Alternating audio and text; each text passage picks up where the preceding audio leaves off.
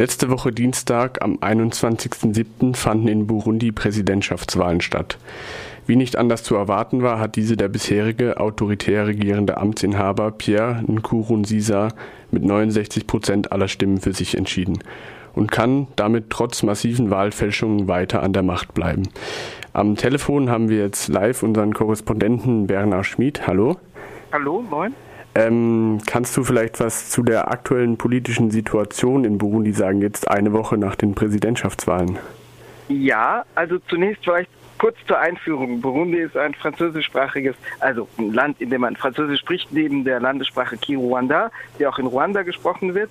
Kini-Ruanda äh, ist ein Land zwischen Zentralafrika und Ostafrika. Also äh, Burundi gehört zur ostafrikanischen Gemeinschaft, die überwiegend englischsprachig ist, äh, liegt aber geografisch eher im Zentrum Afrikas und hat knapp 10 Millionen Einwohner und Einwohnerinnen. Burundi ist auch deswegen, äh, die Lage in Burundi ist auch deswegen brisant, weil äh, mehrere Präsidenten, autoritär regierende Präsidenten, Autokraten, Kleptokraten, also kleptomanische Autokraten in der Region nur darauf warten, sozusagen, dass dieses äh, Beispiel, dieses Exempel Frucht hat, also dass ein Präsident sich durchsetzen kann und trotz äh, gegenlautender, trotz entgegenlautenden Verfassungstexts äh, sich äh, erneut für seine eigene Wiederwahl bewerben kann, was in diesem Fall durch die Verfassung untersagt war, äh, und äh, sich damit durchsetzen kann. Also es warten eine Reihe von Diktatoren, Präsidenten, Autokraten nur darauf, es ihm nachzutun, äh, was sozusagen die ganze Region in eine gefährliche Lage bringen kann. Also die Wahl hat tatsächlich stattgefunden. Der Präsident hat sich erneut beworben, obwohl der äh, Verfassungstext es nicht zuließ und ist offiziell, wie du schon sagtest, mit 69,4 Prozent gewählt worden. Was jetzt herrscht, ist angespannte Ruhe. Es hat äh, zwischen der Ankündigung äh, der Wiederbewerbung, der Wiederkandidatur in Kurunzisas am 25. April und der Wahl, die jetzt stattgefunden hat, nachdem sie zweimal verschoben werden musste, äh, Unruhen und Demonstrationen gegeben. Dabei sind 80 Menschen durch Schusswaffenverletzungen insbesondere zu Tode gekommen. Es hat äh, Zusammenschlüsse gegeben zwischen Protestierenden und Sicherheitskräften sowie bewaffneten Zivilisten, insbesondere in Form der regierungsnahen Milizen der Imbonerakure. Das heißt so viel wie die, die weit sehen. Das ist die, äh, eine Miliz, die aus dem Jugendverband der Regierungspartei CNDD, FDD hervorgegangen ist und die auch äh, vor allem in bestimmten Stadtteilen der Hauptstadt Bujumbura und auf dem Land die Leute terrorisiert und einschüchtert. Und ähm, es hat äh, nächtliche Explosionen gegeben seit äh, drei bis vier Wochen, die äh, auch dazu beitrugen und beitragen sollten, die Bevölkerung einzuschüchtern. Jetzt herrscht gespannte Ruhe. Also es, es gibt im Moment keine Nachrichten über Demonstrationen, die auch gegenstandslos wären, weil die sogenannte Wahl stattgefunden hat, also nicht verhindert werden konnte durch die Proteste. Äh, was jetzt gleichzeitig stattfindet, sind Verhandlungen über äh, die Bildung einer Koalitions- oder Bündnisregierung. Ähm, der Präsident steht da nicht ganz allein, sondern er, er, er kann auf einen möglichen Verbündeten bauen, der auch zur Wahl angetreten ist als Kandidat, während andere Bewerber sich zurückzogen und äh, der äh, durch die offiziellen Zahlen auf, der, äh, auf dem Platz Nummer zwei positioniert wird. Es handelt sich um Agathon Voisa, also geschrieben R-W-A-S-A. Äh, Agathon Vrase hat laut den offiziellen Zahlen 19 Prozent, also 18,99 Prozent erhalten, aber die äh, Wahlergebnisse äh, äh, sind natürlich äh, auf Wahlmanipulation und Betrug zurückzuführen. Das heißt, die Wahlergebnisse haben geringe Aussagekraft. Ähm, also der Vrase hat sicherlich ein Ergebnis bekommen, das nicht im Promillebereich liegt, weil er in Teilen der Hutu-Bevölkerung, und jetzt muss ich gleich zur Zusammensetzung der Bevölkerung was sagen, äh, in Teilen dieser Hutu-Mehrheitsbevölkerung hatte er eine gewisse Popularität.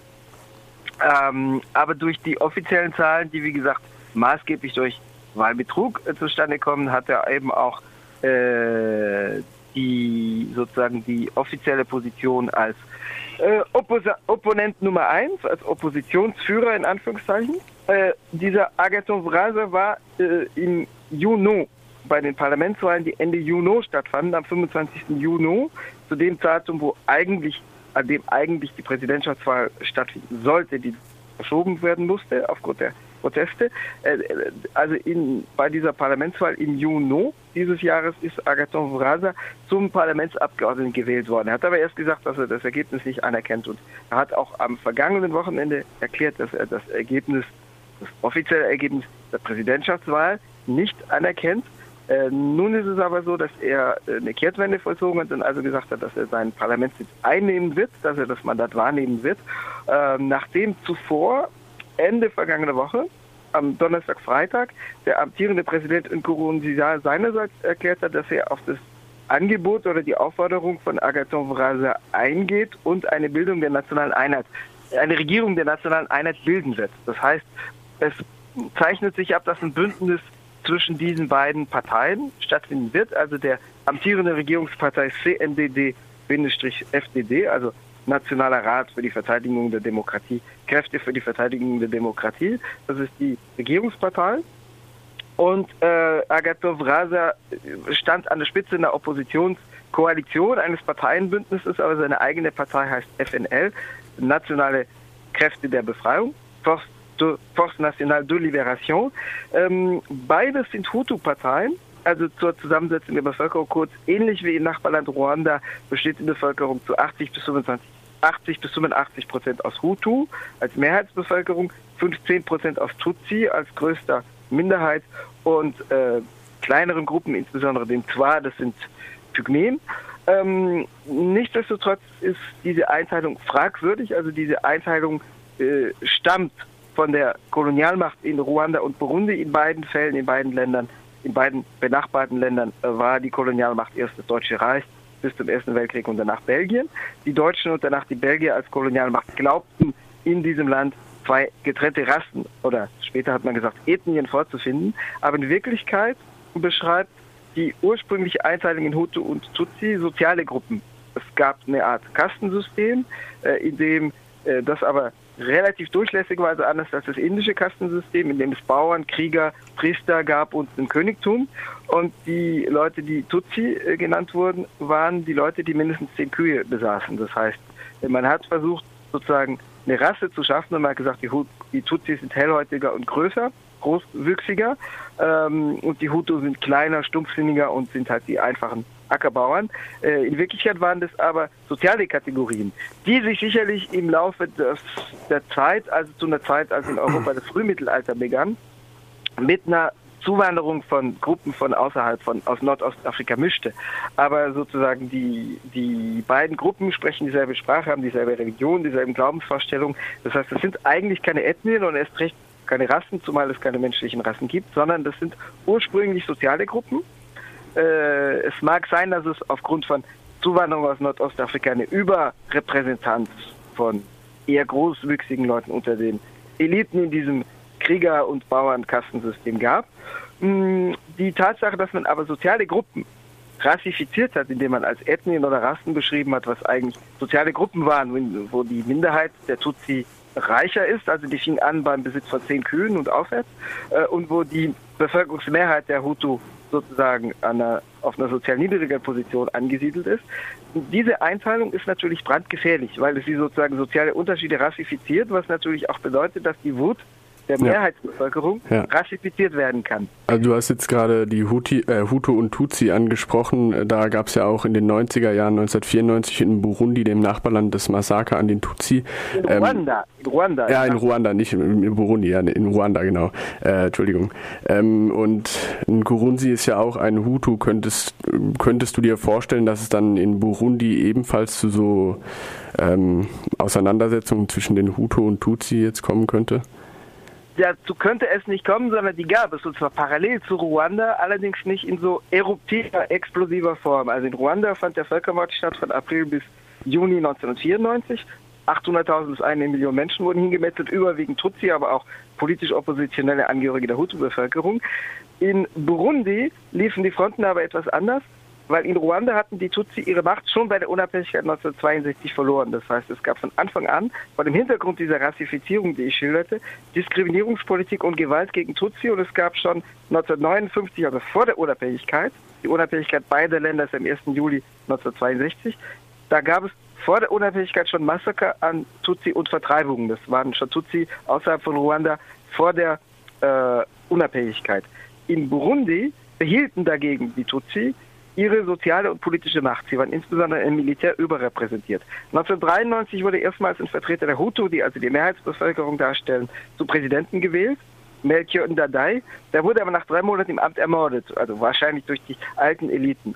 Das hat natürlich auch, oder nicht natürlich, natürlich ist falsch, aber das hat äh, auch interethnische oder als interethnisch dargestellte politische Massaker, aber auf ethnisierter Basis ausgelöst denen auch zwischen 1993 und 2005 äh, insgesamt rund 300.000 Menschen zum Opfer fielen. Also tatsächlich die alte, überwiegend aus Tutsi bestehende Elite hat diesen erstmals gewählten Hutu-Präsidenten höchstwahrscheinlich ermordet. Äh, das gab, kam dann aber zu Massakern und Racheaktionen, denen natürlich in aller Regel Unschuldige auf beiden Seiten äh, zum Opfer fielen, nur weil die äh, jeweiligen Opfer äh, Tutsi oder Hutu, je nach Angreifer, waren. Es gab auch Fälle, wo Leute sozusagen äh, darauf insistierten, dass sie nach wie vor zusammenleben möchten. Es gibt einen berühmten Fall in der Schulklasse, wo die Schulkinder sich weigerten, als Angreifer in die Schulklasse kamen, sich trennen zu lassen nach ethnischer Zugehörigkeit nach Hutu und Tutsi, wo sie dann alle einfach alle massakriert wurden. Es gab also schon auch Leute, die gesagt haben, wir, wir wollen weiterhin zusammenleben, aber es gab eben auch ethnisierte Massaker äh, auf auf, in, in, mit niedrigerer Intensität als in Ruanda, wo die in kurzer Zeit zusammengezogen waren, aber in vergleichbarer Form. Sowohl die jetzige Regierungspartei äh, CNDD-FDD als auch die äh, Partei von Agathon Vraza, der also durch die offiziellen Wahlergebnisse an zweiter Stelle platziert wird und der jetzt verhandelt über einen Regierungseintritt äh, und über ein Bündnis mit, der, mit dem amtierenden Regime, die führten beide Parteien an, die bewaffnete Verbände waren in dieser Bürgerkriegszeit. Und zwar beide, die sich als Hutu-Nationalisten positionierten. Das heißt, die sagten, wir kämpfen für die Befreiung des Hutu-Volkes von der Tutsi-Dominanz. Im Falle von Nkurunziza, der 2005 Präsident wurde, dessen Partei also an die Macht kam, hat sich dieser Hutu-Nationalismus als Mobilisierungsinstrument in Teilen der Bevölkerung aber abgenutzt, einfach deswegen, weil natürlich durch die Machtausübung eine Erosion seiner Glaubwürdigkeit stattfand. Das heißt, es gab klientelistische Politik. Es wurden Leute bedient, insbesondere aus dem hohen Norden, aus dem äußersten Norden von Burundi, wo Nkurunziza herkommt. Er ist in, in Gozi geboren. In Gozi, also N-G-O-Z-I, ist die zweitgrößte Stadt von Burundi, liegt im Norden in der Nähe der Grenze zu äh, Ruanda. Äh, ich selbst war dort übrigens 2009. Und ähm, in dieser Region hat er Anhänger. Diese Region wurde auch entsprechend, oder Leute in dieser Region wurden entsprechend durch die Macht bedient, aber umgekehrt wurden Leute, die selber Hutu sind, die also sozusagen vom rassischen oder rassifizierten Diskurs her eigentlich zu den vom Regime bevorzugten Leuten gehören sollten. Ähm, solche Leute wurden benachteiligt gleichzeitig, wenn sie in anderen Landesteilen wohnten, weil durch die klientelistische Politik wurden halt bestimmte örtliche Bevölkerungsgruppen und auch bestimmte großfamiliäre Gruppen bevorzugt, aber andere, die ebenfalls Hutu sind, benachteiligt. Das heißt, der Hutu-Nationalismus als politisches Argument, als Mobilisierungsinstrument hat sich im Falle der Regierung abgenutzt. Nun gibt es aber erstens seit Jahresbeginn eine zunehmende Aufrüstung und Mobilisierung dieser Milizen, die ich genannt habe, die aus der Partei Jugend der Regierungspartei hervorgingen, der Imbore, Imbore, Imbore, Imbore Karure. Und es gibt gleichzeitig das sich abzeichnende Bündnis mit den FNL, also der Partei von in Anführungszeichen Oppositionsführer Agathon Vrasa. Das droht in gewisser Weise diesen Hutu-Nationalismus nochmal zu reaktivieren und zu einem politisch wieder äh, schlagkräftigen, stichkräftigen Argument zu machen. Hinzu kommt, dass es äh, bewaffnete Rebellionen äh, Ansätze zu bewaffneten Rebellionen gibt, äh, weil äh, die Bevölkerung hat natürlich äh, registriert, dass sie durch Demonstrationen und durch zivile Protestformen sich nicht durchsetzen konnte. Es ging ja darum, äh, die äh, Wiederkandidatur, die Kandidatur von äh, Nkurunziza zu seiner Wiederwahl zu verhindern. Wie gesagt, die durch die Verfassung eigentlich nicht zugelassen war, weil ein drittes Mandat durch die Verfassung eigentlich ausgeschlossen wird und die Verfassung nur zwei Mandate zuließ. Mm, Nkurunziza hat nun die Verfassung eigenwillig interpretiert. Das heißt, er hat gesagt, das erste Mandat 2005 bis 2010 zählt nicht, weil er damals nicht vom Wahlvolk äh, gewählt wurde, sondern durch das Übergangsparlament. 2005 war, war ein Zeitpunkt, in dem Burundi noch im Bürgerkrieg war. Das heißt, ähm, es konnte keine Wahl auf dem ganzen Staatsgebiet abgehalten werden. Das heißt, es, er hat das Übergangsparlament den Präsidenten gewählt. 2010 wurde er in Anführungszeichen vom Volk im Amt bestätigt. In Anführungszeichen, weil die Wahl war manipuliert. Die Oppositionskandidaten verschiedener unterschiedlicher Couleur zogen sich vor dem Wahltag alle zurück, indem sie sagten, die Wahl wird nicht frei, gleich, geheim, fair und unmanipuliert sein. Wir haben keine Chance. Das heißt, da die Wahl manipuliert war, ziehen wir uns zurück. Nkurunziza war der einzige Kandidat und wurde dann als einziger Kandidat gewählt, infolge des Rückzugs der anderen Kandidaten. Aber er sagt, ich fange erst sozusagen mit eins im Jahr 2010 zu zählen an und das erste Mandat zählt nicht. Die Bevölkerung konnte sich aber nicht durchsetzen gegen diese Manipulation. Das heißt, äh, es gibt Leute aus der Bevölkerung, aber auch aus dem Militär, die unzufrieden sind mit dem Lauf der äh, Entwicklung der Ereignisse und dazu gibt es natürlich gute Gründe und die äh, damit spielen, sozusagen die Sache bewaffnet zu regeln. Es gab auch einen Putschversuch von Teilen der Armee Mitte Mai, der in sich zusammenbrach die äh, Kreise, die der Putsch vorbereitet waren, äh, höchstwahrscheinlich infiltriert von dem, äh, dem Regime nahestehenden Militärs. Das heißt, das Regime war frühzeitig auf dem Laufenden und konnte den Putsch äh, vereiteln. Aber mh, es gibt jetzt Militärs, die vor allem an den Grenzen, an den Außengrenzen Burundis sich sammeln und die darauf warten, sozusagen mit der Waffe in der Hand auf die Hauptstadt Bujumbura zu marschieren. Anscheinend äh, sammeln sich einige von ihnen insbesondere an der Nordgrenze zu Ruanda. Und es fängt auch schon an in Hutu-nationalistischen Medien, auch in Europa. Es gibt auch in Europa, in Frankreich, Belgien Webseiten, die sozusagen Hutu-nationalistisch argumentieren und zu Informationen zu Ruanda und Burundi ins Netz stellen. Und da fängt es an zu sagen, Ruanda steckt hinter der Opposition, Ruanda destabilisiert Burundi.